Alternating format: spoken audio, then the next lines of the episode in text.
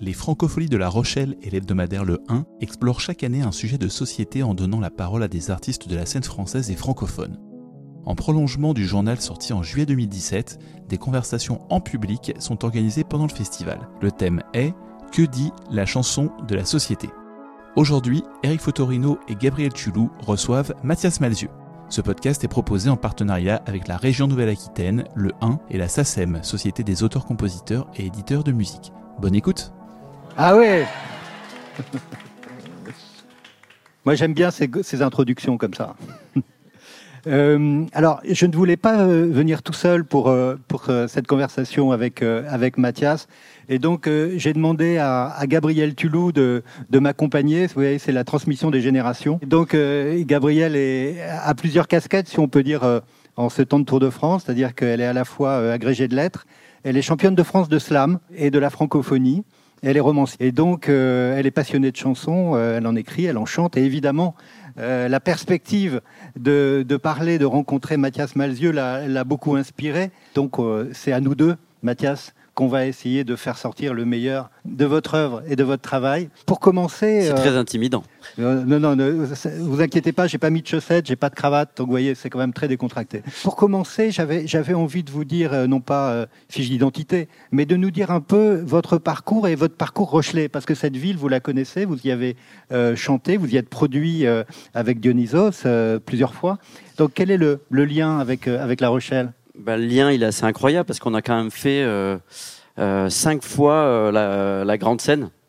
Saint-Jean d'Acre, donc très impressionnante. elle est très impressionnante parce qu'à la fois elle a la puissance du nombre, parce que je crois qu'on peut y mettre à peu près 12 000 personnes, et en même temps là, la proximité pas d'un club mais avec quand même cet entourage et puis euh, la mer qui est pas loin euh, euh, les constructions autour on a quand même l'impression d'une d'une forme d'intimité. Donc c'est une scène qui est très très puissante parce que voilà la, elle a l'inertie d'un de son ombre et en même temps la proximité. Donc elle est elle est, elle est, fantastique. Et puis même j'ai eu la chance aussi de faire un petit concert lecture dans une chapelle un matin il y a quelques années et puis dans un théâtre l'année dernière donc on est quand même moi je suis venu sept fois euh, et je suis même revenu à La Rochelle aussi euh, pour le, pour le festival du film pour, euh, pour présenter un court métrage avec la musique du groupe aussi. Donc je suis revenu souvent, mais tout le temps, bon, bah, pour travailler à mon rêve, mais pour travailler. Et là, je, je suis invité juste pour dire des trucs et après regarder les concerts des autres. Et ça, j'aime beaucoup parce que forcément, quand on est en, en festival avec d'autres groupes, on est concentré sur sa propre histoire. Alors des fois, après, quand on a déjà joué, peut-être après, avant que le tourbus parte ou le, le lendemain, on peut apprécier un peu les concerts, mais sinon, on est vraiment dans son histoire. Et c'est pas là qu'on voit vraiment qu'on profite du concert des autres. Donc euh, là, je suis vraiment en touriste. Moi non plus, j'ai pas de cravate ni de chaussettes. J'ai juste mon skateboard, un beau chapeau, et, un skateboard, hein. et, mes oreilles. Et je suis là pour euh, pour euh, bah, pour échanger un peu avec vous et pour voir le concert, un peu les concerts des autres. Alors j'ai lu Mathias que vous aimez les les sensations fortes. Alors, le skate, oui, d'accord, mais l'élastique aussi, le, saut à l'élastique. Vous l'avez, votre élastique, là, quelque part? Uniquement euh, au niveau du caleçon. Pas, euh, oui, alors ça, ça peut être très dangereux si vous pendez à, la tour de la chaîne ou de. Avec le caleçon, ça peut être amusant. La tour de la lanterne. Bah, j'ai fait des trucs, j'ai fait des trucs idiots hein, ici déjà. Euh, je me rappelle d'une fois, je crois que c'était en 2004. Je m'étais retrouvé à, essayer de, surfer sur la sur la foule jusque parce que j'aime bien faire ce truc à la fois euh, très très amusant et très et très très très absurde. Euh, et puis en fait, les, les, gens de la sécurité m'avaient pas reconnu du tout et euh, avaient commencé à m'attraper euh, comme ça. Comme je suis pas exactement le mec le plus lourd et le plus musclé de la terre, ça a été assez facile pour eux de me soulever. Et dans l'élan, comme ça, en me retournant, j'en ai giflé un. Un mec de la sécurité très costaud, vraiment très costaud. Mais j'ai pas fait exprès. Mais euh, il fallait que je me débatte, il fallait bien que je retourne sur scène parce que bon, après, on finissait quand même le concert. Moi, j'étais au milieu des gens. Et, euh, et en fait, ce qui s'est passé, ça s'est très bien terminé, le concert avec le public, génial et tout machin. Et puis ensuite, je suis rentré euh, à l'hôtel euh, un peu tard le soir. Et puis j'ai recroisé le mec en question qui m'a dit euh, C'est toi qui m'as giflé tout à l'heure? Et le mec faisait environ 50 cm de plus que moi. Ses bras, c'était à peu près mes cuisses. Et j'ai été gentil, j'ai fait des blagues et c'est bien passé, mais j'ai eu un tout petit peu peur. Je comprends, ça me fait penser à la blague de, de Michel Audiard qui disait quand l'homme de 100 kilos parle, l'homme de 50 kilos écoute. Oui. Hein et il est obligé de trouver des astuces et plus vite que l'autre. Alors, euh, on va pas être grave tout de suite, mais on va essayer d'avancer dans, dans, votre univers. Mathias, il y y a énormément de, de personnages. Il y a bien sûr des chansons, il y a des films, il y a des images. Gabriel va, va, va vous interroger euh, là-dessus dans quelques minutes. Euh, et on, on a l'impression quelquefois d'être euh, familier de votre univers parce qu'on retrouve des choses, par exemple, de Tim Burton. On se dit, tiens, il y a chez euh, Mathias Malzieux une sorte de- de- d'affinité, euh, consciente ou pas d'ailleurs, avec l'univers de, de Tim Burton. Et alors, je voulais vous demander comment ça a commencé, c'est-à-dire quel a été votre rêve à vous le jour où vous vous êtes dit, euh, je vais écrire des chansons, je vais les chanter. Qu'est-ce que vous vouliez dire à ce moment-là? Bah, le, rêve, je crois que c'est le désir en fait. C'est- Brel qui disait, euh, qui, ne croyait pas au talent, qui croyait qu'au désir et à quelques étonnements. Et j'aime beaucoup, j'aime beaucoup cette euh, cette façon de penser. Quand on a du désir pour les choses, et ben ça donne du talent. C'est-à-dire que même euh, juste le, le type qui a envie d'aller chercher à manger le dimanche, mais un peu loin, ou d'aller pêcher, d'être patient, il va travailler et il y a des choses qui vont se passer. Et moi, en fait, j'avais envie de raconter des histoires. C'est euh, comme dans le, le- le film euh, euh, Little Big Man, l'Indien. Les Indiens s'appellent les êtres humains. Et les êtres humains, c'est ceux qui racontent des histoires. Et je pense que moi, c'est un- une envie de raconter des histoires parce que j'aime qu'on m'en raconte et j'aime inventer. Et après, il y a plusieurs véhicules. Il y a le cinéma, il y a la littérature et il y a la chanson.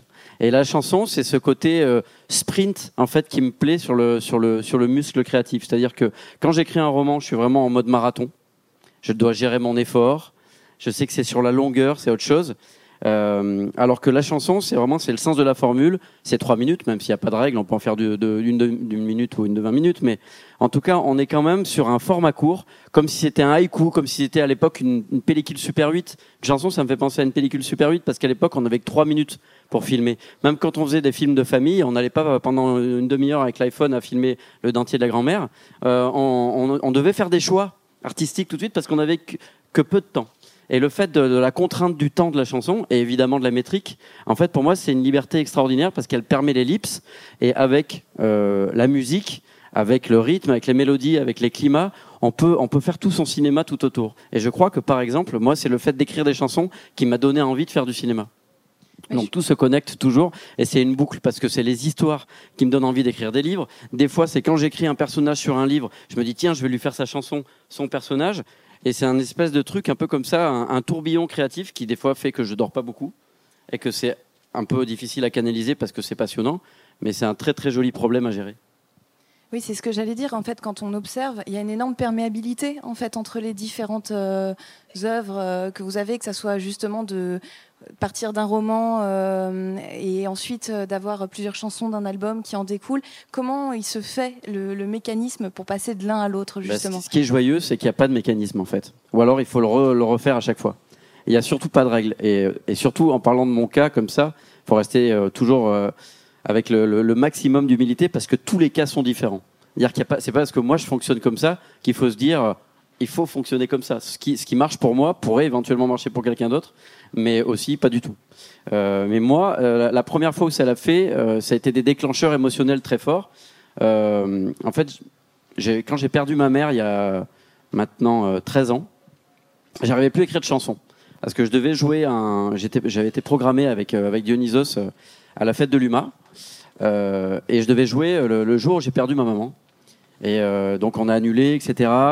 Et en fait, il y a eu une petite souffrance par rapport à ce concert, une annulation un peu bizarre au dernier moment, etc.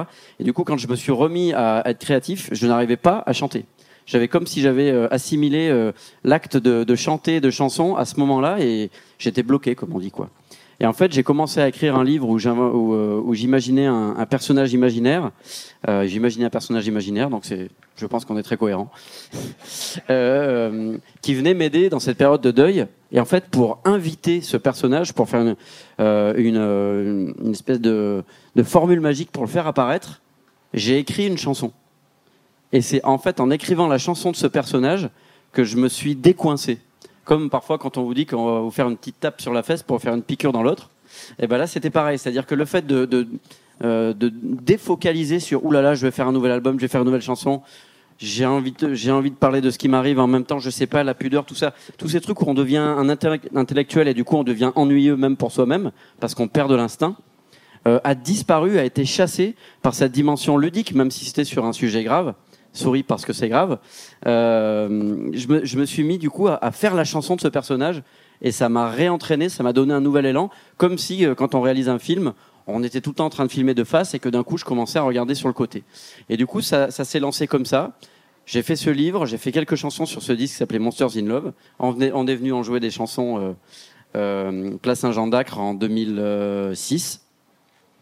Euh, ensuite, j'ai eu une idée de, de reprendre ce personnage qui m'avait beaucoup aidé, que j'en avais fait un géant de 150 ans qui était spécialisé dans le deuil, qui mourrait jamais et qui du coup euh, était juste là, un géant avec une ombre trop grande, qui prenait un bout de son ombre et qui s'en servait pour faire un cataplasme autour du cœur des gens qui restaient. Euh, et ce personnage, en fait, bah, c'était une espèce de, ouais, de Madeleine de Proust que je m'étais refabriqué parce que c'était pas un truc d'enfance, c'était un truc de, de, deuxième enfance parce que quand on, enfin moi en tout cas je l'ai vécu comme ça, quand on perd un, un proche, en l'occurrence la maman, euh, à la fois on devient très très adulte et en même temps on redevient très très enfant. Tout d'un coup, il y a un truc qui s'écartèle complètement. Euh, donc cette nouvelle Madeleine de Proust que j'étais obligé de me fabriquer, j'ai pas eu envie de l'abandonner après ce premier livre euh, et après ce premier disque. Donc je me suis dit, et si je faisais la, la, la genèse en fait, l'origine de la bête? Donc je, suis retourné 150 ans plus tôt et, euh, et j'ai imaginé ce personnage qui était né à Édimbourg, etc. Euh, et il y avait un, petit coucou suisse euh, chez moi quand j'étais petit qui me fascinait parce que je voyais tout le temps mon père le remonter et j'avais l'impression qu'on pouvait changer le, la vitesse du temps. Donc ce coucou me plaisait énormément. Donc je changeais tout le temps les aiguilles, on n'avait pas trop le droit euh, de, le toucher, parce que ça le déréglait, mais j'adorais ça. Et je me suis dit, ça pourrait être le cœur de ce personnage. Et à partir du moment où je me suis imaginé ça, euh, comme je voulais euh, raconter une histoire de, d'amour passionnel et en même temps de rapport à la différence, j'ai inventé un personnage avec une horloge à la place du cœur, qui est né le jour le plus froid du monde. Et donc c'est toujours ce personnage-là, mais 150 ans plus tôt. Et je me suis dit, euh, il va tenir le jour le plus froid du monde avec un cœur gelé, et il va être sauvé par une femme qui va lui remplacer ce cœur par une horloge. Elle va le sauver comme, euh, comme une greffe. Alors, on en parlera peut-être après, mais ça va être un, écho très bizarre sur ce qui m'est arrivé à moi plus tard. Mais euh, le fait est que je, suis parti sur les bases de cette histoire-là, et je vous raconte tout ça parce que le lien avec la chanson, il est très important. C'est que c'est en imaginant cette histoire que j'ai commencé à avoir envie d'entendre les horloges. Donc je suis allé chez, j'ai fait des recherches, je suis allé chez des horlogers anciens euh, qui restauraient des, des ce qu'ils appelaient des horloges magiques avec des oiseaux chanteurs accordés, euh, toute la musique mécanique, les boîtes à musique, les carillons, tout ça. Je me suis mis à en enregistrer, à en sampler, et j'ai commencé à faire une chanson, puis plusieurs chansons, et je me suis dit, je vais faire la bande originale du livre comme si c'était un film. Et c'était fabuleux d'aller chez un horloger, d'avoir euh, un casque et d'écouter des horloges de partout. J'avais l'impression d'être un docteur avec un stéthoscope et d'écouter le cœur de mon personnage principal. Donc à partir de, du moment où j'ai été convaincu comme ça, en fait, on a fait, euh, on a fonctionné comme un groupe de musique électronique ou de hip-hop. On a commencé à, à, séquencer, mais avec des éléments analogiques, à savoir des bruits d'horloge, des carillons, etc. Et c'est ça qui a déclenché toute la mécanique du cœur, qui ensuite euh, est devenu donc un film que, que j'ai réalisé, euh, co-réalisé avec Stéphane Berla, produit par Luc Besson, six ans de travail. Euh, et, cette histoire m'a duré, euh, m'a duré dix ans. Et encore aujourd'hui, euh, je chante cette chanson sur scène. Donc voilà, c'est des parcours, c'est des chemins par rapport à la perméabilité dont tu parlais tout à l'heure. En fait, moi, c'est plus que ça même. C'est-à-dire que je cherche, je cherche ces accidents créatifs. Ils me plaisent. Cette confusion m'excite et me, me, donne un parfum d'aventure et me, je sens qu'il va y avoir des surprises un peu partout. Donc ça ouvre mon mode de disponibilité face à, face à la surprise. Et en tout cas, encore une fois, ce n'est que mon mode de création. Il n'y a aucune prétention de donner de leçons à qui que ce soit. Mais moi, je suis, euh, disons, stimulé par, euh, par l'esprit de surprise comme ça. Quand je sens que je vais me surprendre moi-même, que je sors de ma zone de confort, euh, ça pétille et je dors plus la nuit, mais c'est hyper marrant. Et alors le cœur maintenant il est plus euh, il est plus là maintenant il, il est carrément passé euh, en, au niveau de la tête. Au niveau de la tête. Alors, en fait ça c'est une histoire aussi assez incroyable. Hein. Euh, ça va?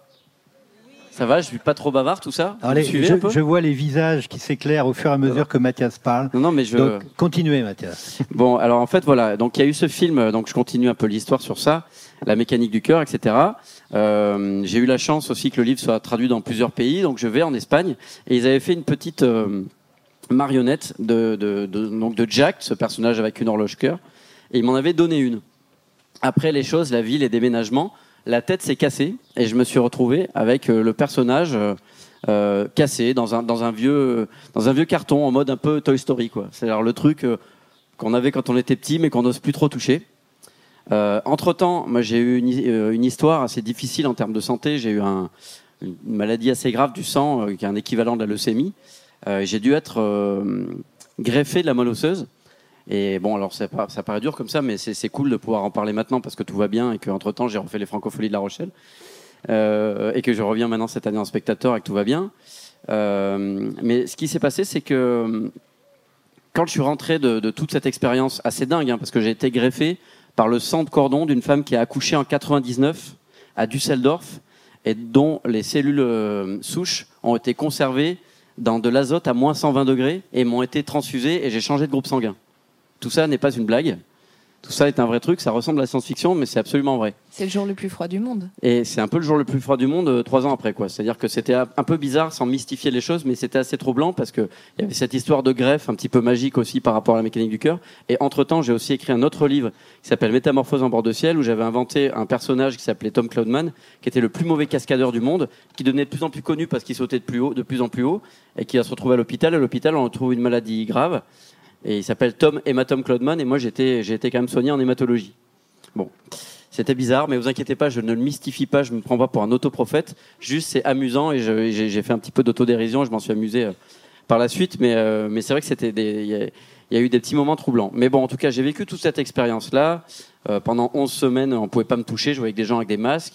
J'ai vécu une aventure comme si j'étais un, un, un, explorateur euh, de la Lune, de Mars ou, ou, du centre de Paris, mais vraiment dans les souterrains. J'ai rencontré des gens extraordinaires. J'ai eu, j'ai vu des gens se comporter merveilleusement, que ce soit le groupe Dionysos, des, mes proches et des soignants. Et quand j'ai fini par rentrer de l'hôpital en skateboard, parce que c'était un petit challenge que je m'étais donné, euh, en réouvrant mes, mes, affaires, parce qu'à nouveau j'avais le droit de toucher des affaires, parce que je pouvais plus rien toucher, j'avais plus le droit à la poussière, j'avais droit qu'à des livres neufs. Enfin, c'était un truc un petit peu ultra, euh, ultra complexe. Et ben j'ai retrouvé ce bonhomme, euh, ce, ce, bonhomme avec la tête, euh, la tête arrachée d'une autre histoire. Et, euh, et ma compagne, je lui avais acheté un, un, bouquet. Des fois dans les bouquets, vous savez, il y, y, a des cœurs qu'on pique dedans. Et elle, en fait, elle a pris le cœur elle a coupé et elle l'a mis sur le personnage. Et waouh, du coup, ça faisait un personnage avec une tête de cœur. Et je me ah, putain, je te trouve marrant comme ça. Du coup, il est greffé lui aussi, il a une nouvelle vie. Et euh, en plus, le cœur à la place de la tête, j'aimais bien cette idée, quoi. C'est vraiment. Euh, on dit souvent les gens qui réfléchissent plus avec le ventre ou euh, voilà. Moi, j'ai toujours été. Voilà, je viens du punk rock, de l'instinctif, des choses comme ça. Ça m'a toujours beaucoup plus passionné que l'intellect. Et d'avoir un personnage avec un, un cœur à la place de la tête, ça m'a ça m'a beaucoup plu. Et j'en ai fait du coup le, le visuel de, de l'album. L'année dernière, quand on a joué euh, au Francofolie, derrière sur scène, il y avait ce bonhomme à tête de cœur. Et c'est toute son histoire. Et c'était finalement, effectivement, c'est la mécanique du cœur d'un autre cœur. Parce que finalement, elle est encore plus réaliste, celle-là. Parce que c'était pas juste un fantasme avec le, le, le filtre du conte. C'était vraiment exactement ce qui m'est arrivé. Et c'est la projection symbolique que j'en ai fait. Et du coup, le fait de passer justement de la fiction à quelque chose qui vous est arrivé et avec la question de la pudeur euh, dont vous parliez, est-ce que ça n'a pas été justement euh, une sorte de sortie d'univers, de métamorphose de l'univers? C'était pas com compliqué en fait? Si, c'était compliqué, mais en même, et en même temps non, parce que dire que moi, vous m'auriez posé, on m'a fait cette interview trois ans avant, vous m'auriez dit est-ce qu'un jour vous écrirez un journal ou quelque chose de purement autobiographique? Et j'aurais dit mais non. moi, c'est la forme. Euh, romanesque qui m'intéresse, c'est d'inventer, euh, même si forcément il y a toujours une forme d'autobiographie émotionnelle. Je ne fais pas des bulles de savon. Euh, c'est toujours, même quand il y a un univers qui est onirique, le rêve, il est toujours connecté à la terre. J'aime bien dire que, que ce soit une chanson ou une histoire, c'est souvent, ça fonctionne comme un arbre. Donc l'arbre, il a les racines plantées dans la terre, mais si on le regarde à l'envers, il a les racines plantées dans le ciel. Donc de, la rêverie à, la réalité, il y a toujours un passage. Et c'est le passage entre les deux qui m'excite. C'est pas d'être que dans le réel ou que dans le rêve. C'est vraiment ce qui se passe au milieu qui me plaît. Donc euh, tout, tout ça, j'aurais jamais dit. Euh, moi, je vais écrire juste sur la réalité. Ça m'aurait pas intéressé. Puis après, j'ai vécu cette expérience, euh, voilà, compliquée. Et en fait, mon, mon dernier, dernier arpent de liberté, c'était d'écrire un petit peu comme un marathonien finalement. Je parlais de marathon pour le roman tout à l'heure. Et finalement, j'étais à l'hôpital. Euh, et ce qui était assez euh, difficile psychologiquement, c'est que je savais pas ce qui allait m'arriver le lendemain, et je savais pas quand j'allais sortir. Donc du coup, il faut vraiment euh, vivre au jour le jour. Euh, il faut concentrer la dimension du présent de manière extrêmement dense, parce que si on pense trop au passé, on est mélancolique, parce qu'on veut être ce qu'on était avant quand on allait faire du skateboard et des concerts aux francopholies, et que là on peut plus. Euh, et si on, passe, on pense au futur, comme on sait pas, on est très mélancolique aussi. Donc en fait, il faut se concentrer, il faut focaliser, il faut faire un zoom très puissant sur le présent et aller chercher dans ce présent qui est pas hyper rigolo parce que on porte des pyjamas en papier et on bouffe des trucs euh, avec du riz dégueulasse et des soupes que, même quand on était petit on les voulait pas. Euh, donc il faut se concentrer sur, il faut aller trouver un merveilleux ailleurs. Et le dernier arpent de liberté pour moi, ça a été de pouvoir écrire tous les jours. Alors j'ai commencé à, à écrire tous les jours ce journal et je ne me réalisais jamais. Alors que évidemment quand je commence les romans, et je suppose que c'est pour toi pareil, il y a toujours cette difficulté de, de commencer un, un, roman et de, et de quitter. Comme par exemple quand on part en bateau, euh, là si on partait, on a toujours tendance à, à, regarder un peu la côte. quoi. Mais le moment où on commence à voir que la mer, c'est le moment le plus difficile. Et, et pour un roman, c'est pareil. Donc on se relit tout le temps le début, on se relit tout le temps le début. Et c'est ce qui est un peu plus euh, confortable avec la chanson, c'est qu'on peut se réécouter le lendemain, ces trois minutes, et se dire, ce pont il est trop long, là il manque un refrain, et là cet arrangement il est pas bien, et là il manque quelque chose. Alors que sur un roman, au bout d'un moment, on peut plus. Et c'est euh, ce, moment-là qui est très excitant. Alors que sur le journal, j'étais un peu plus dans la pulsion de la chanson parce que j'écrivais tous les jours, mais au jour le jour, parce que c'était fonction narrative de ce que je vivais. J'étais même pas encore dans la projection de savoir si j'allais un jour en faire un roman, le sortir ou pas, le faire lire ne serait-ce que euh, à ma copine, à ma sœur, à mon père, ou en faire un livre. Au moment où je l'écris, j'en sais rien. Je suis comme un, réalisateur documentaire euh, de, de, de, de, ce qui, m'arrive. Mais par contre, ça me stimule. Je continue à faire de l'exercice. Quelque part, je continue d'être ce, cet être humain, ce raconteur d'histoire euh, que, que j'aime à être, parce que ça me plaît et que ça me stimule. Donc j'ai fait ça tous les jours, et en fait, j'ai terminé ce livre-là. Euh, j'ai appelé ça euh, Journal d'un vampire en pyjama, parce que j'ai été transfusé plus de 150 fois. Euh, du coup, j'avais besoin du sang des autres, donc pour moi, j'étais un vampire. À partir du moment où la greffe a commencé à prendre et que j'ai plus besoin de transfusion, j'ai considéré que le journal était fini parce que j'étais plus un vampire. Parce que c'est dur d'arrêter un journal. Normalement, voilà, on résout une chanson parce que on va faire un ad lib ou qu'on va faire un changement de tonalité ou qu'on a fini de raconter l'histoire. Et un roman, c'est pareil. Il y a une, il y a une, il y a une équation poétique qui se résout à un moment, chacun à sa manière, mais à un moment donné, on conclut. Alors qu'un journal, finalement, on pourrait l'écrire tout le temps. Euh, mais là, je me suis dit bon ben voilà, j'ai ma fin, j'ai ma fin. Euh, je vais l'arrêter parce que je je suis plus, je suis plus un vampire. Mais le truc très important aussi à ce niveau-là, c'est que sur la première hospitalisation, j'avais pas le droit à mes instruments. Et en fait, j'ai gardé la confiance en, la créativité, en, en, le fait que malgré la maladie, le fait de me prendre pour un vampire, je pouvais être encore être créatif, grâce au fait d'écrire de manière régulière. Et quand j'ai eu le droit d'à nouveau retoucher mes instruments, savoir guitare, ukulélé, piano, etc., en fait, le fait d'être toujours dans cet élan créatif, ça a nourri les chansons. Et le fait de, me remettre à faire des chansons, ça, quand je suis revenu sur le livre, en fait, il y avait encore des choses qui s'étaient passées parce que j'allais mieux, parce que j'étais plus un vampire et parce que j'étais redevenu un chanteur de rock and roll dans ma tête. J'étais pas juste le gars qui avait, euh, qui avait le pyjama d'hôpital et qui allait faire ses transfusions, euh, fut-il en skateboard, mais quand même, j'étais, euh, voilà, il y avait une tournée qui se redessinait, il y avait tout le, finalement, à nouveau, le spectre du futur et du passé qui se réouvrait à nouveau. Et dans, les choses qui provoquent aussi, euh, qui, comme ça, qui, font un principe de dynamo, euh, j'ai écrit une chanson, justement, dans cette période-là, qui s'appelle Vampire en pyjama, qui a donné le titre de l'album, euh, où je dis je vais traverser l'Islande sur un skateboard à moteur. Et je m'étais mis ça comme un challenge. Je m'étais dit si, comme une, espèce de petit truc que peut-être je ferai jamais. Et finalement, je l'ai fait l'été dernier. C'est-à-dire qu'après les francopholies, il y a un an pile, au mois d'août, ben, j'ai pris un skateboard à moteur et j'ai traversé l'Islande tout seul. Euh, je suis allé jusqu'au cercle polaire. J'ai vu une aurore boréale tout seul euh, au milieu d'une source chaude dans un, au milieu du basalte des champs de lave. Et c'était un voyage initiatique extraordinaire. J'ai écrit ce livre de 50 pages. Je commence à en faire des chansons. Et ce, livre sortira en, épilogue de la version poche du Vampire en pyjama euh, en octobre.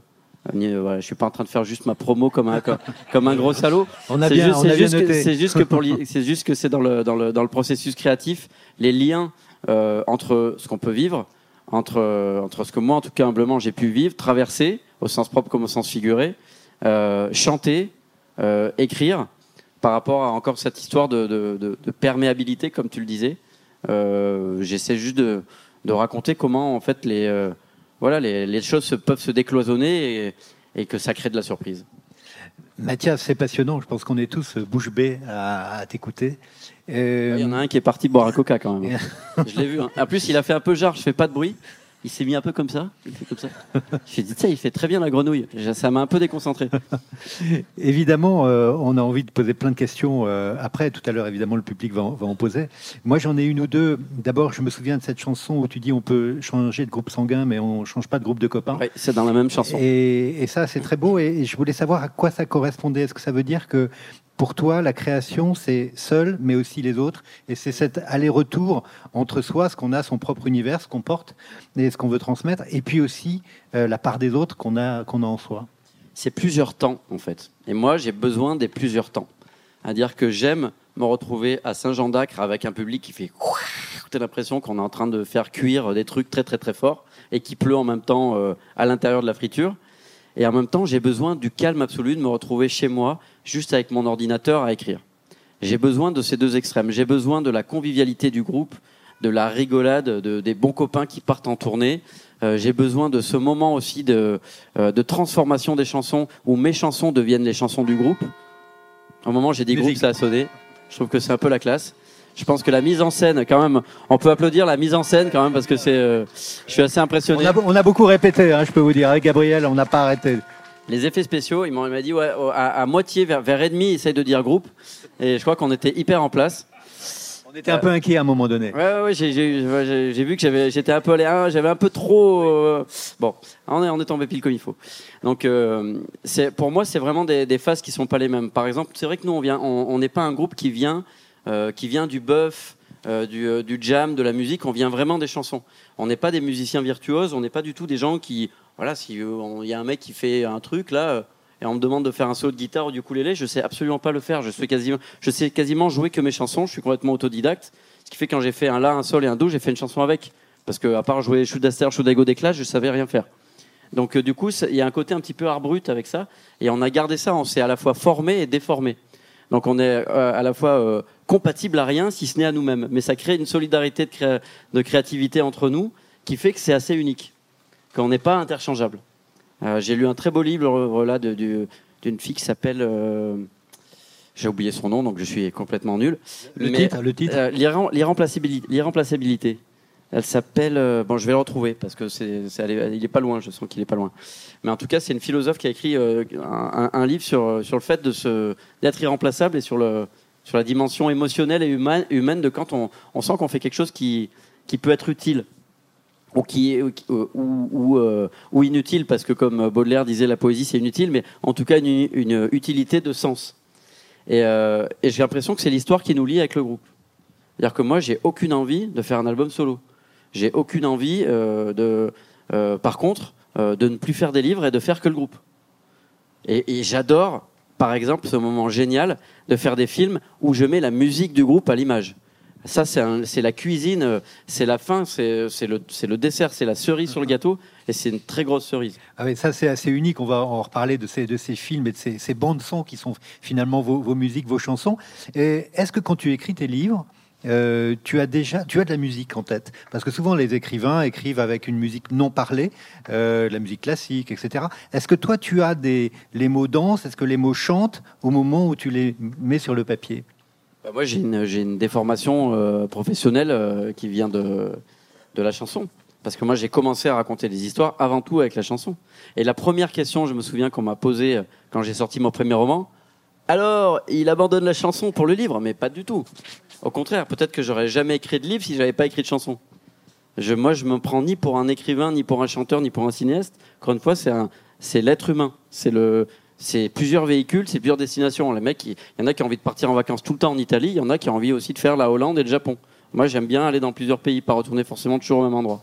Et, euh, c'est ce qui me, me, me nourrit tout le temps. Mais je me suis un peu perdu. Re- Reprenez la question. Oui, non, c'était sur. euh, Est-ce que tu entends de la je musique quand peu- tu écris Ah oui, pardon.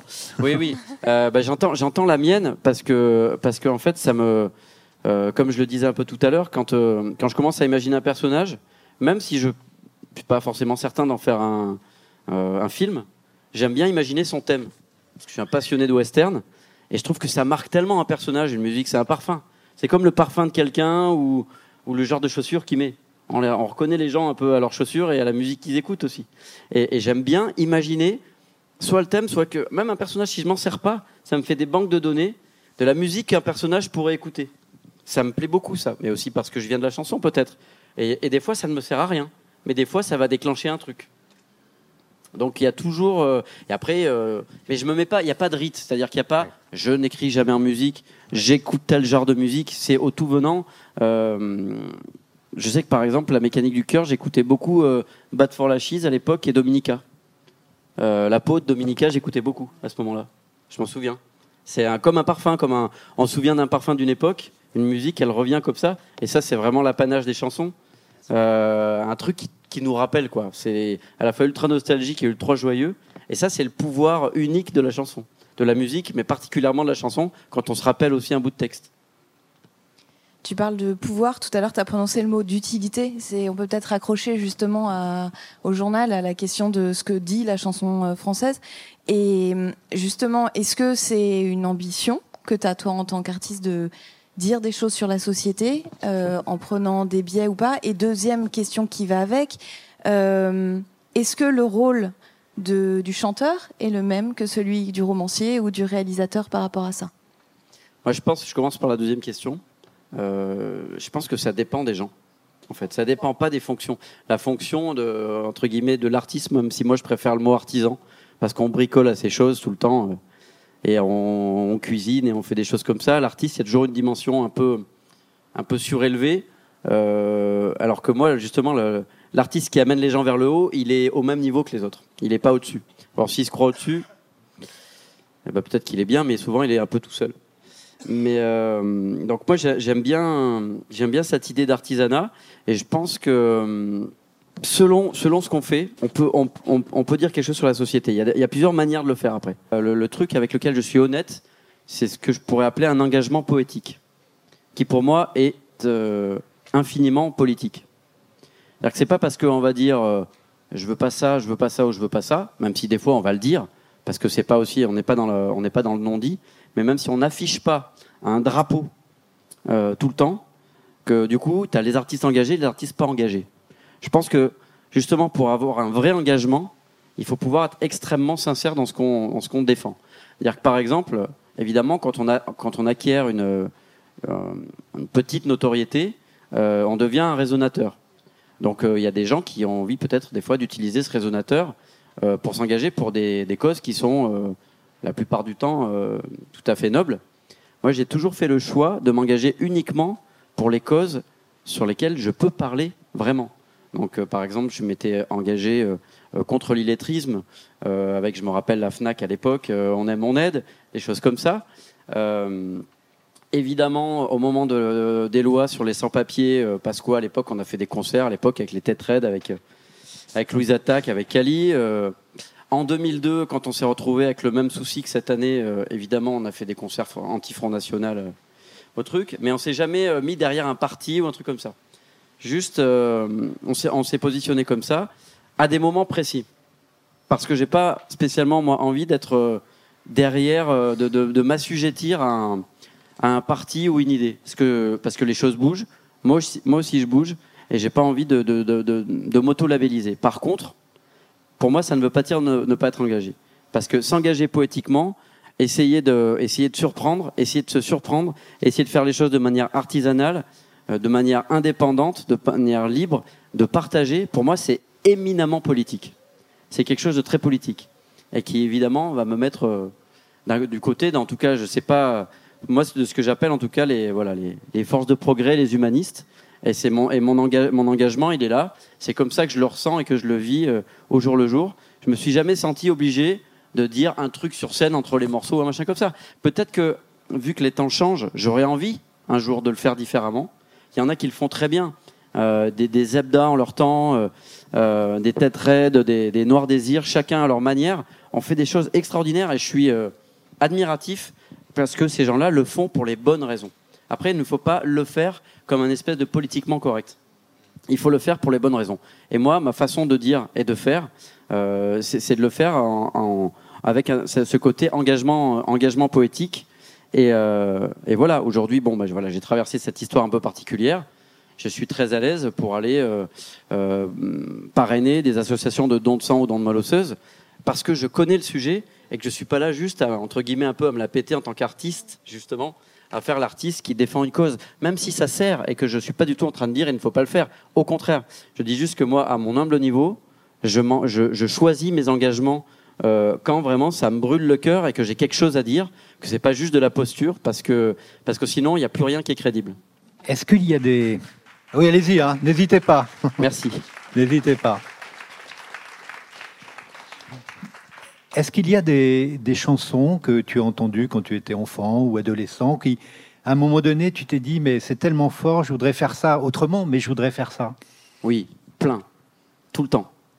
Euh, je crois qu'une qui celle qui m'a le, le plus marqué, euh, et curieusement, ça rejoint avec la scène, etc. Euh, c'est quand j'ai vu un jour une vidéo de Jacques Brel en train d'interpréter ces gens-là. Et moi, j'étais en pleine période punk. J'écoutais que Nirvana, les Pixies, que des trucs en anglais hyper bruitistes et tout. Et c'est vrai que mon père, il mettait quand même souvent un petit peu Jacques Brel et Brassens et Ferré. Bon, il mettait des trucs un peu pourris disco aussi de temps en temps, mais il écoutait aussi vraiment des super. Pas les Bee Gees, non. Non, mais des trucs, euh, que je dis pourris, marrants, qu'on aime, on aime aussi danser, mais en tout cas, on n'a pas le même rapport à l'écoute. Et bon, bah, j'écoutais, ça me plaisait, mais c'était la musique de papa quand même. Donc il y a le moment, il y a le moment du, euh, de la reconstruction par soi-même, par le rejet, où, où on n'a pas forcément, même si c'est bien, forcément envie. Donc il a fallu que je me, que je pète des cordes de guitare et que je me roule par terre euh, en faisant des reprises de Nirvana euh, pour, euh, pour me calmer et arriver à écouter Jacques Brel. Et, le jour où j'ai vu cette vidéo, en fait, je me souviens très bien de la sensation que ça m'a fait. Je me suis dit, en fait, le punk, c'est lui. Parce que lui, il prend vraiment des risques. Sur, sur, sur ces gens-là, il y a deux notes. Tant, tant. Et ce qu'il dit et comment il interprète, c'est une mise en danger. C'est l'interprétation, c'est la sueur, c'est tout. Il y a tout. Dans cette chanson, il y a tout. Et euh, j'avais. Euh, je me suis toujours dit que pour moi, c'était un modèle. J'ai jamais essayé de l'imiter parce que c'est inimitable. Euh, mais en tout cas, c'est un élan. Alors pourtant, à, aucun moment dans notre répertoire, on peut se dire ah ouais, Brel, ça compte pour Dionysos. On, on va plutôt voir les Pixies. Mais pourtant, c'est aussi important qu'Ennio Morricone ou que les Beastie Boys, euh, Brel pour moi. Mais euh, j'ai entendu Jean Ferrat. oui, bien vous. sûr, bah on l'a repris. Oui. Là, on l'a repris parce qu'on nous l'a proposé. Aimer à perdre la raison, et j'ai adoré faire ça. parce que c'est voilà, c'est des, des, chansons qui sont taillées comme des, comme des costumes sur mesure pour lui.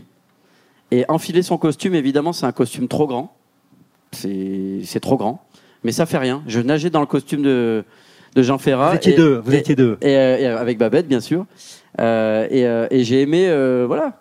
Il faut pas prétendre à, à, remplir le costume parce que moi, je pars du principe, surtout en tout cas sur les chansons qu'on aime, qu'on va pas une reprise, c'est imiter, ce sera toujours moins bien. Et, euh, et puis on fera jamais mieux que l'original, jamais. Mais proposer comme on, on rend, comme on rend hommage, en même temps en essayant de pas trop rendre hommage. Parce que si on fait que rendre hommage, finalement, on s'en fout. Donc il faut être un poil irrévérencieux avec ses maîtres quand même. Et, euh, et c'est pour ça que j'aime faire, j'aime faire des reprises, tu vois.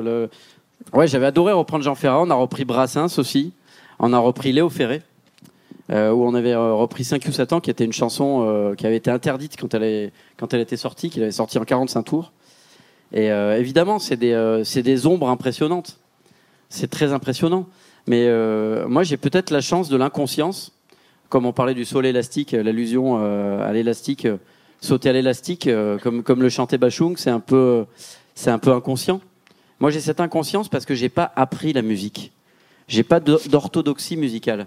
Donc, j'ai moins de respect pour mes maîtres. Mais c'est pas que j'ai moins de respect, au sens que je les considère pas. J'ai vraiment un panthéon de héros que j'adore. Mais comme finalement, j'ai pas appris toutes les circonvolutions, eh ben, finalement, c'est pas grave. Eh ben ouais, il y a Brel, euh, pourquoi pas reprendre Brel? Pourquoi pas? C'est pas grave. Et puis si les gens, oh là là, quelle honte, c'est pourri, et eh ben tant pis.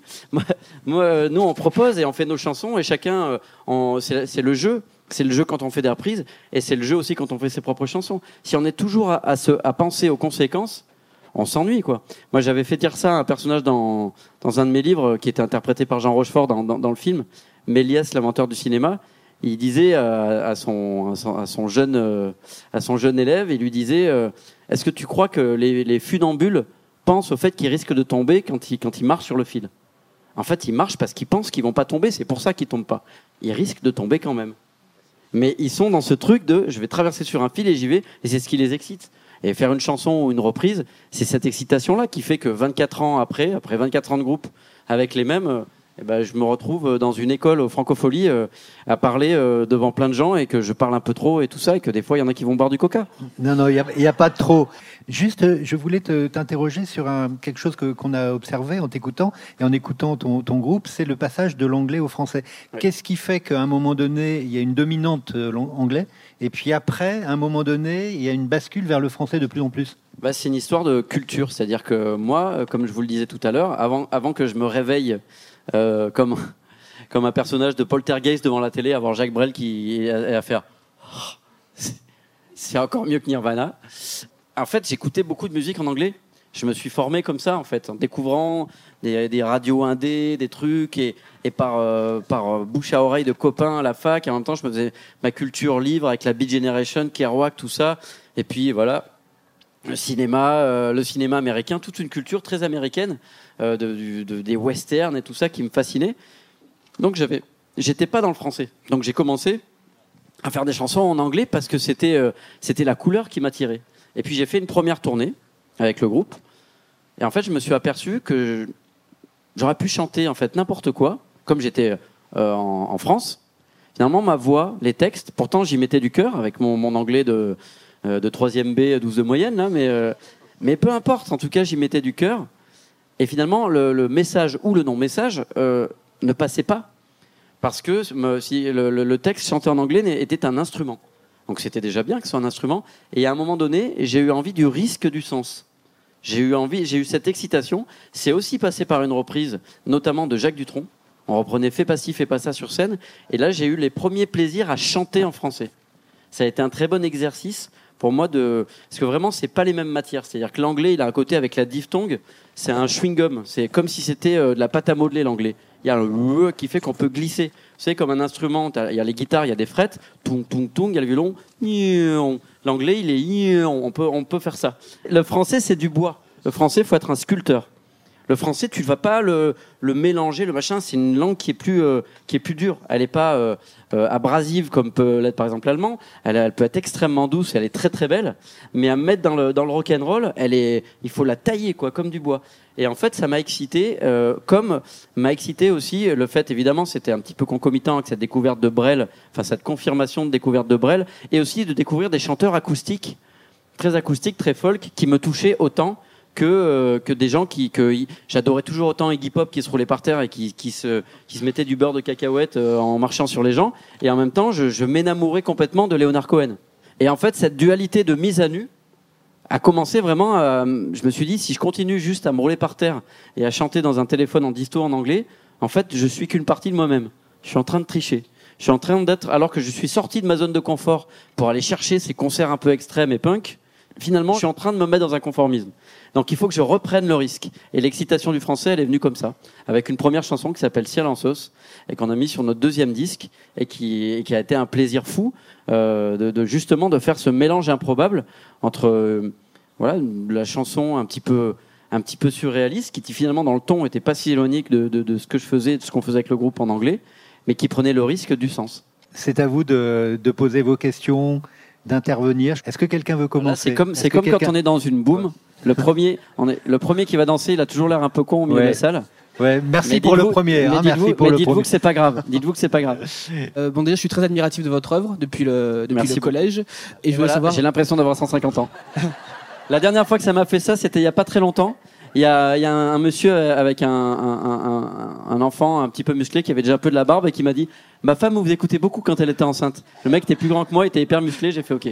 Je suis un vieux. C'est bon. Allez-y. Et du coup, je voulais vous demander il y a beaucoup d'animaux dans votre œuvre. Est-ce qu'on peut s'attendre à quel type d'animaux euh, actuellement dans les prochains CD euh, Il y a eu du perroquet, il y a eu du chat. Voilà. C'est vrai, euh, bah, il y a un côté magique en fait dans, dans, dans, les animaux. Y a, on peut y mettre tout ce qu'on veut. Et, euh, et puis c'est le côté un peu chamanique aussi qui me plaît. Le fait d'avoir un. Je me suis inventé un ami imaginaire. Euh, les chamans, souvent, ils ont un animal totem. Et euh, j'ai une fascination pour ce, ce, ce magique possible. C'est-à-dire que je, suis, je ne suis pas quelqu'un de mystique, je ne mystifie pas, mais la poésie de ces croyances-là et de ces histoires-là me plaît. Donc les animaux, ça, il y a toujours à la fois le côté enfantin de la, ce qu'on appelle la personnification, hein, ce qu'on voit chez, chez Disney, chez, dans les contes pour enfants. euh, dans les contes avant Disney surtout. Euh, la personnification, c'est toujours un outil qui m'a plu, et pour dire l'humain. Parce que des fois, euh, parler de manière un peu figurative, un humain qui dit son émotion, passer par le filtre d'un animal qui le dit, déjà ça m'amuse, et c'est important de s'amuser. On oublie quand même un peu trop qu'un musicien sur scène, on dit il joue, un acteur au théâtre ou au cinéma, il joue. Donc on doit s'amuser, moi les animaux, ça m'amuse. Mais en plus, il y, a, cette dimension un petit peu, un petit peu magique qui me plaît. Mais euh, dans le prochain, la prochaine histoire, c'est une histoire de sirène. Donc c'est moitié humaine, moitié humain, moitié animaux. Donc euh, moitié poisson. Donc euh, on est en, tu vas taper dans le mille. D'accord, ok, merci beaucoup. Est-ce que quelqu'un a une question D'autres questions après le, bestiaire de Mathias? Pourquoi le groupe il s'appelle Dionysos? Alors ça, c'est une vieille histoire d'ado, parce que quand on s'est formé, on avait 19 ans. En fait, on cherchait déjà, on voulait pas s'appeler The quelque chose en anglais, parce que même si on chantait pas encore en français, on avait déjà envie pas d'un nom qui soit que anglophone, mais ni qui fasse euh, euh enfin, on cherchait un truc entre deux. Et on s'est pas du tout rendu compte à quel point ce nom était d'une prétention terrible, euh, parce que c'est juste le nom d'un dieu. Donc tu as 19 ans, tu fais deux accords et demi et tu prends le nom d'un dieu. Tranquille. On y va peinard. Euh, du coup, au début du groupe, en fait, soit les gens nous prenaient pour des intellos qui citaient euh, Nietzsche euh, ou, ou, la tragédie grecque, soit pour des gros soifards. Parce que, du coup, comme c'est quand même le dieu du vin, nous, on l'avait aussi pris pour le dieu du théâtre et l'excès et tout, tout ce qu'on avait vu sur l'imagerie dionysiaque qui nous avait plu. Mais finalement, c'est devenu un peu le prénom du groupe. C'est-à-dire que on l'a rempli de notre vécu.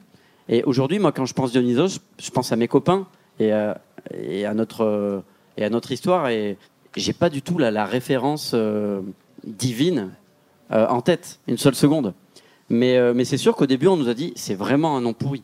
Parce qu'il y a des groupes de métal des années 70 qui l'ont fait au Québec. Enfin, il y a des trucs bien chelous qui s'appellent Dionysos, de gros métal avec des mecs des très très très grosses barbes. Et très très amusant.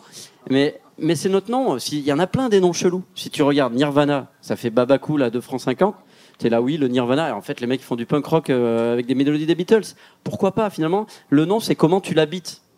Des fois, tu vois, je sais pas si tu aimes ton prénom, mais des fois, on choisit pas son prénom et on l'habite et en fait, on, devient son prénom. Noir Désir.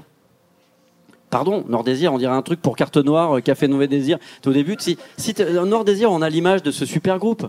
Donc euh, on fait ah ouais, Noir Désir, c'est classe. Enlève tout ce qu'on connaît, tu fais Noir Désir là, ça fait truc un peu euh, film érotique sur la 6 le samedi soir, quoi. T'es là, c'est pas bien ce nom. Alors qu'en fait, c'est génial parce que en fait, ils l'ont complètement euh, empli de leur romantisme à eux. Et Noir Désir, ça pète, c'est la classe. Donc j'espère que voilà, Sonic Youth à l'origine, Sonic Youth, c'est là. Jeunesse Sonic, super. Et Sonic Youth, bah oui, tu écoutes Sonic Youth, tu entends Sonic Youth, c'est là, ouais, évidemment. Les Pixies, les Farfadés. Le mec, il, fait quand même 80 kilos. Mais, euh, mais c'est mais c'est hyper marrant. C'est à partir du moment, c'est pas grave, quoi. Je pense que c'est pas si important. C'est si à partir du moment où c'est un déclencheur, c'est important. Après, euh, faut le remplir. Il y en a qui changent de nom parce qu'on se, on se l'est dit à un moment donné, est-ce qu'on change de nom? Parce qu'il y en avait d'autres et que ça pouvait faire un peu pompeux. En fait, c'est la manière dont, tu te comportes qui fait pompeux, qui fait pas pompeux. C'est, ce qui, en tout cas, c'est ce qu'on s'est dit. Merci beaucoup, Mathias. D'autres questions? Bonjour, euh, je voudrais euh, savoir dans le processus créatif euh, deux choses assez simples ou peut-être compliquées. Qu'est-ce qui vous motive pour commencer une création? Est-ce une émotion, quelque chose que vous avez vu, quelque chose qui vous passe par la tête? Enfin, je, ne sais pas. Et en, deuxième point, qu'est-ce qui vous fait arrêter une œuvre quand vous la créez? À quel moment vous dites ça y est, je finis, c'est prêt Ouais. Point final. Alors là, il y a, euh, je commence à chaque fois par la deuxième question. Euh, c'est souvent euh, une question aussi d'équipe, parce que tout ça est un travail d'équipe. Évidemment, avec le groupe, il y a l'équipe, le groupe, et puis il y a des gens autour, il y a des gens qui vont mixer l'album, il, il, y a des maisons de disques, il y a des tourneurs, il y a, il y a un, tout un entourage qui donne aussi son avis. Des fois, on est d'accord et des fois, on n'est pas d'accord. Et ce qui est fabuleux, c'est d'avoir suffisamment confiance en des gens pour ne pas être d'accord avec eux et que ça pose pas de problème. Que ça soit au contraire une dynamique créative. Euh, donc ça s'arrête souvent avec la consultation. C'est vrai que c'est un, un, cercle qui est moins ouvert sur le livre parce que c'est plus un, un, seul à seul avec euh, avec l'éditrice par exemple. Mais avec le groupe, voilà, ça va s'arrêter parce que finalement, euh, il va y avoir, ou alors l'arrangeur, il va dire au dernier moment qu'on va rajouter tel truc, ou qu'au contraire, on va enlever un truc parce que des fois, enlever, ça fait, euh, ça, amène de l'air et c'est génial. Euh, donc, il n'y a pas vraiment de règles. C'est vraiment une sensation. et des fois, c'est pas toujours la même personne qui appuie sur le bouton qui, qui, qui dit le clap de fin. Ça peut être moi, mais des fois, c'est quelqu'un qui me dit là, il faut arrêter. Ça va être le mixeur qui va te dire attends, on a fait trois versions où on a à chaque fois changé juste le son de charlet de la batterie. Et euh, par contre, on est en train de pas faire gaffe qu'avec les fréquences du charlet de la batterie, on est en train de couvrir la voix. Parce que tu vas. Euh, donc il faut prendre du recul, etc. Et ça, c'est toujours aussi, c'est un travail de relais. Il faut savoir lâcher, en fait, euh, par moment. Il faut savoir lâcher. Moi, j'ai dû apprendre énormément là-dessus quand, j'ai fait mon, mon film d'animation. Parce que là, on était 200 pendant 6 ans. et c'est une chaîne, un travail d'animation. C'est-à-dire que par exemple, si je voulais fabriquer la scène qui se fait en ce moment-là, bah, je vous fabriquerai vous tous. Il faudrait que je fasse un petit squelette pour tout le monde pour vous faire bouger un petit peu. Que je décide si par exemple le vent on le met ou pas pour faire bouger un petit peu la toile ici. Et que par exemple les fenêtres derrière, je ferai une toile peinte. Mais à partir du moment où j'ai décidé ça, si j'ai pas décidé que je faisais le contre-champ ici, c'est trop tard. Donc j'ai dû vraiment apprendre à valider des étapes. À partir du moment où j'ai validé mon scénario, c'est fini. Parce qu'après, il y a des gens derrière, il y a tout plein de gens qui vont fabriquer. Donc si après je veux changer le scénario, je leur, euh, je leur pourris leur boulot et en plus ça coûte trop cher. Donc j'ai aussi appris euh, la patience avec ça, mais c'est un, rapport aussi à la confiance et à l'humilité, mine de rien. Parce que euh, si on a trop confiance, c'est une catastrophe. Si on doute trop, c'est un, un, peu un, un excès d'orgueil, de toujours douter, de toujours vouloir recommencer. C'est une zone de confort aussi. Donc il faut toujours en fait se rééquilibrer chaque jour, se remettre en question. Je crois que c'est Barbara qui disait ça, qu'à chaque fois qu'elle montait sur, un, sur, une scène, elle devait réhabiter la salle. Et en fait, c'est valable pour les concerts, mais c'est valable à chaque fois qu'on fait un nouveau mix ou quelque chose. Il faut jamais être dans sa propre recette. Jamais, jamais, jamais, jamais. C'est ce qui permet, en tout cas pour moi, de, fonctionner et d'arrêter à un moment donné le, le, processus créatif. Parce que sinon, comme je le disais tout à l'heure pour le journal, on peut toujours recommencer. Et le pire, le pire, c'est le livre. Parce que le groupe, à la limite, une fois que j'ai enregistré la batterie et que je suis au mix, si euh, Rico il a fait un, rythme de, punk rock, je vais pas d'un coup lui demander de faire un truc de bossa au dernier moment, même si, euh, pour je ne sais quelle raison, j'ai très envie d'entendre un rythme de bossa. C'est trop tard. Mais avec le livre, avec la plume, tu fais le rythme, la mélodie, les nuages, tu fais tout ce que tu veux jusqu'au dernier moment. Donc ça peut rendre fou. Parce que tu es complètement démiurge du truc. Donc ça peut te mettre un melon terrible sur ta propre histoire. Et il faut tout le temps que tu te raccroches à la terre, sinon t'es cuit. Tu vas être que dans ta propre bulle et tu vas jamais terminer. Donc euh, il, faut, euh, il faut être un petit peu dur avec soi-même. Et quand on l'est pas assez, il faut avoir des gens de confiance qui sont durs avec, avec, euh, avec le créateur, c'est-à-dire avec, moi ou avec le groupe, mais qui sont durs sans ego. Et ça, il faut trouver les bonnes personnes. Parce qu'on peut aussi se retrouver avec des, travail, des gens qui vont vous emmerder juste parce que leur ego est pas bien placé ils vont juste vous emmerder. Et cela, il faut les repérer, ça fait partie du travail aussi. Et bien s'entourer, euh, c'est très important de pouvoir ne pas être d'accord avec des gens de confiance. Si on est tout le temps pas d'accord avec des gens de confiance, c'est qu'on a fait une erreur de casting. Mais, mais, si, mais la plupart du temps, on doit pouvoir travailler avec des gens avec qui on est sur la même sensibilité, le même esprit, le même élan à 80%, et de temps en temps, ils vont te dire un truc, et ça, va, ça doit pouvoir être constructif. J'ai du coup complètement oublié ta première question. C'était comment ça commence? Là, tu nous as dit comment ça se termine. Ça commence, ça se termine. Comment ça, comment ça commence Ça commence par, toujours par du désir. C'est-à-dire qu'il y a quelque chose qui va me, qui va me plaire. Euh, par exemple, là, pour l'histoire que j'écris en ce moment, euh, qui est donc un roman et, euh, et, un film, et en même temps, j'écris j'écris la bande originale du film qui va être le prochain 10 de Dionysos. c'est une histoire, c'est la crue de 2016. La crue de 2016 de la Seine, je trouvais ça complètement magique. Et, quand ça, et ce qui j'ai trouvé encore plus magique, c'était la décrue. les gens venaient prendre plein de photos, etc. Et puis on trouvait un petit peu, il y avait un peu comme euh, au Mont-Saint-Michel, quoi. Il y avait un peu des poissons morts, euh, des objets bizarres. Euh. C'était comme s'il y avait un espèce de Noël au mois de juin bizarre avec que des trucs tout déglingués sur, sur les quais de Seine. Et puis j'étais là-bas en skateboard à regarder, à prendre un peu des photos. Et je me suis dit, ah, ce serait marrant si, si quand je dis marrant aussi, c'était prévu ça aussi. Le marrant et groupe, en principe, déclenche les, les, cloches. Vous savez le faire si vous voulez faire un truc hyper amoureux avec une meuf ou, ou inversement, et que vous vous promenez dans la Rochelle, dites marrant ou groupe, et vous allez avoir les cloches qui vont sonner au moment où vous allez embrasser. Ça va être hyper bien. mais ça marche pas à chaque. Mais ça peut. Enfin, on peut le tenter, puis raconter. Enfin bref, on peut faire des blagues et après, des fois, ça marche du coup. Mais du coup, cette histoire, du coup, je me suis dit, ce serait génial qu'on trouve qu'il y a un personnage qui trouve une sirène euh, échouée sur les quais. Et je me suis dit, euh, du coup, pourquoi un personnage trouverait une sirène En, quoi c'est intéressant Évidemment, la mythologie euh, du danger de la sirène, évidemment, la chanteuse. Et je me suis dit, ça serait marrant que ça soit un mec qui a eu le cœur complètement brisé.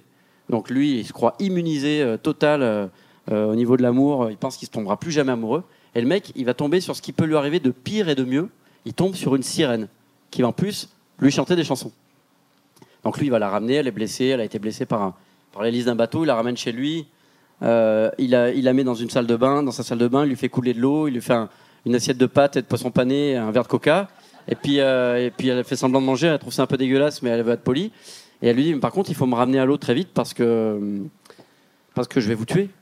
Parce que moi, de que tous les hommes qui ont entendu ma voix, une heure ou deux après, ils font une crise cardiaque parce que leur cœur explose, ils sont beaucoup trop amoureux de moi. Donc euh, lui dit non, mais moi je suis immunisé par rapport au sentiment amoureux, ça craint rien du tout. Donc euh, je vais vous soigner, vous allez soigner votre blessure et après je vous ramènerai à l'eau. Et ça c'est le point de départ qui m'excite. C'est parti de la crue de la Seine, puis, de, puis de, des animaux mythologiques dont on parlait tout à l'heure avec monsieur, euh, et du, rapport à la métaphore de quelque chose d'humain. Parce qu'encore une fois, c'est quelque part un conte, mais c'est la question de, où est-ce que, de jusqu'où on va en amour, du rapport à la différence, de la passion amoureuse, euh, et des filles un peu inaccessibles qui en plus sont cool parce qu'elles apprennent à chanter Johnny Cash et qu'elles qu toussent quand elles fument des clopes. Même dans la salle de bain avec une queue de sirène. Donc euh, c'est toutes ces petites choses. Après, on voit des petits détails, il y a des images qui arrivent. C'est-à-dire que moi, quand j'ai vu l'image, quand j'étais même chez moi et que je voyais une sirène dans, dans, dans, ma baignoire, avec le gars qui est obligé un peu quand même de se laver les dents le soir, la poésie du quotidien, le truc de rien du tout. Et elle, elle se demande vraiment ce qu'il fait. Et tout ce décalage-là, qu'en fait tout soit extraordinaire pour elle, même ce qui pour nous euh, devient voilà, elle voit un sens interdit, elle trouve ça complètement magique, comme nous on aurait vu les coraux à Tahiti. Quoi. Euh, tout ce décalage-là, cette anachronie, euh, m'excite. Du coup, sirène, chanson, il va lui écrire des chansons, mais s'il lui écrit des chansons, du coup, ah ben, euh, du coup, il va tomber encore plus amoureux, donc du coup, ça crée un, ça crée un conflit. Donc ça m'intéresse pour l'histoire. Du coup, comment elle va chanter? Ben, elle va chanter comme une sirène, mais ce serait génial qu'elle apprenne à chanter des vraies chansons. Donc je vais faire les chansons. Donc je fais des chansons. Après, du coup, je me dis, ah ben, j'ai envie d'écrire l'histoire, donc le scénario, les images, et tout ça part en, en vrille comme ça. Et, et, et voilà. Après, des fois, j'y passe dix ans. C'est ce qui s'est passé avec la mécanique du cœur. Encore une question? Euh, bonjour, donc vous avez parlé beaucoup de musique, mais vous aimez quand même les mots. Euh, je voulais savoir quel rapport. Ah, incompatible. oui, mais justement, je voulais savoir votre rapport entre littérature, musique. Euh, enfin, qu'est-ce qui a fait que vous avez aimé les mots? Est-ce que c'est par la musique ou est-ce que c'est par un roman ou une œuvre littéraire? En fait, ça a été vraiment c'est la musique, moi, qui m'a amené à tout ça. Parce que quand j'étais petit, c'est pour ça aussi d'ailleurs que je me suis engagé pas mal contre l'illettrisme. Parce que petit, moi, j'étais un peu, un peu hyperactif. Je suis un peu resté d'ailleurs, mais, mais euh, un peu légèrement. Mais euh, du coup, euh, j'étais vraiment, j'avais besoin de me dépenser beaucoup. Donc c'était le foot et le tennis et les livres, apprendre des poésies par cœur, tout ça. McEnroe, McEnroe à fond. C'était, c'était pas, c'était pas trop mon truc. C'était pas trop mon truc. Et en fait, c'est avec l'adolescence et le fait de découvrir des groupes. Et en fait, du coup, de m'intéresser au texte et par exemple, euh, par exemple Nirvana, Nirvana qui reprenait Led Belly, un, vieux bluesman du Mississippi, ou qui reprenait Bowie. En fait, j'ai remonté un arbre généalogique qui m'a amené au Velvet Underground, à Tom Waits. Du coup, Tom Waits au blues du Mississippi, le blues du Mississippi, le bebop, le bebop, la Beat Generation, Kerouac, donc des livres, donc tout, un pan de la, littérature américaine. Euh, dont euh, après ça se recollait parce que des mecs comme Brotigan dont moi je suis extrêmement fan euh, ces couvertures avaient été, euh, avaient été faites par Crumb, qui fait de la BD. Puis Crumb, il faisait aussi les couvertures du Jefferson Airplane ou de, euh, ou de gens comme ça. Donc il y a tout en fait une connexion, parce que pour moi, c'est la culture, c'est le goût de raconter des histoires. Et pour moi, il n'y a pas de hiérarchie. C'est-à-dire que quand je parlais tout à l'heure du 100 mètres ou du marathon pour écrire une chanson ou écrire un livre, euh, voilà, pour moi, euh, le, mec qui gagne le marathon est pas plus euh, important que le mec qui gagne le 100 mètres. Juste, il travaille pas, euh, il fait pas travailler les mêmes muscles, les mêmes muscles créatifs. Donc moi, je mets pas de hiérarchie, de, hiérarchie entre la BD, le fait de faire un concert, le fait de faire une reprise, le fait de faire un long métrage. Tout ça est un véhicule passionnant pour pouvoir raconter des histoires. Et moi, humblement, quand je peux, quand j'ai le privilège de les utiliser, ben, j'y vais à fond parce que, parce, que, parce que je me régale, tout simplement. C'est encore, comme la, première question tout à l'heure, c'est la question du désir, en fait. Merci beaucoup à Mathias. Je crois qu'on peut euh, applaudir Mathias merci à. Merci. Euh, merci à vous deux. Merci infiniment pour ta générosité. Et merci, merci infiniment. Merci Gabriel d'avoir été là avec moi pour, euh, pour m'aider parce que bon, j'avais besoin vraiment de quelqu'un qui soit bien dans le coup euh, pour euh, euh converser avec Mathias. Merci vraiment beaucoup à vous deux. C'est super. J'ai l'impression d'être un peu à la maison comme ça. Merci pour votre écoute. C'était un, un, un, moment, un joli moment joyeux. Donc merci et à bientôt. Et bonne Franco. C'était les conversations du 1 menées par Eric Fotorino et Gabriel Tulou, avec en invité Mathias Malzieu, enregistré lors des Francophonies de La Rochelle en 2017. À bientôt!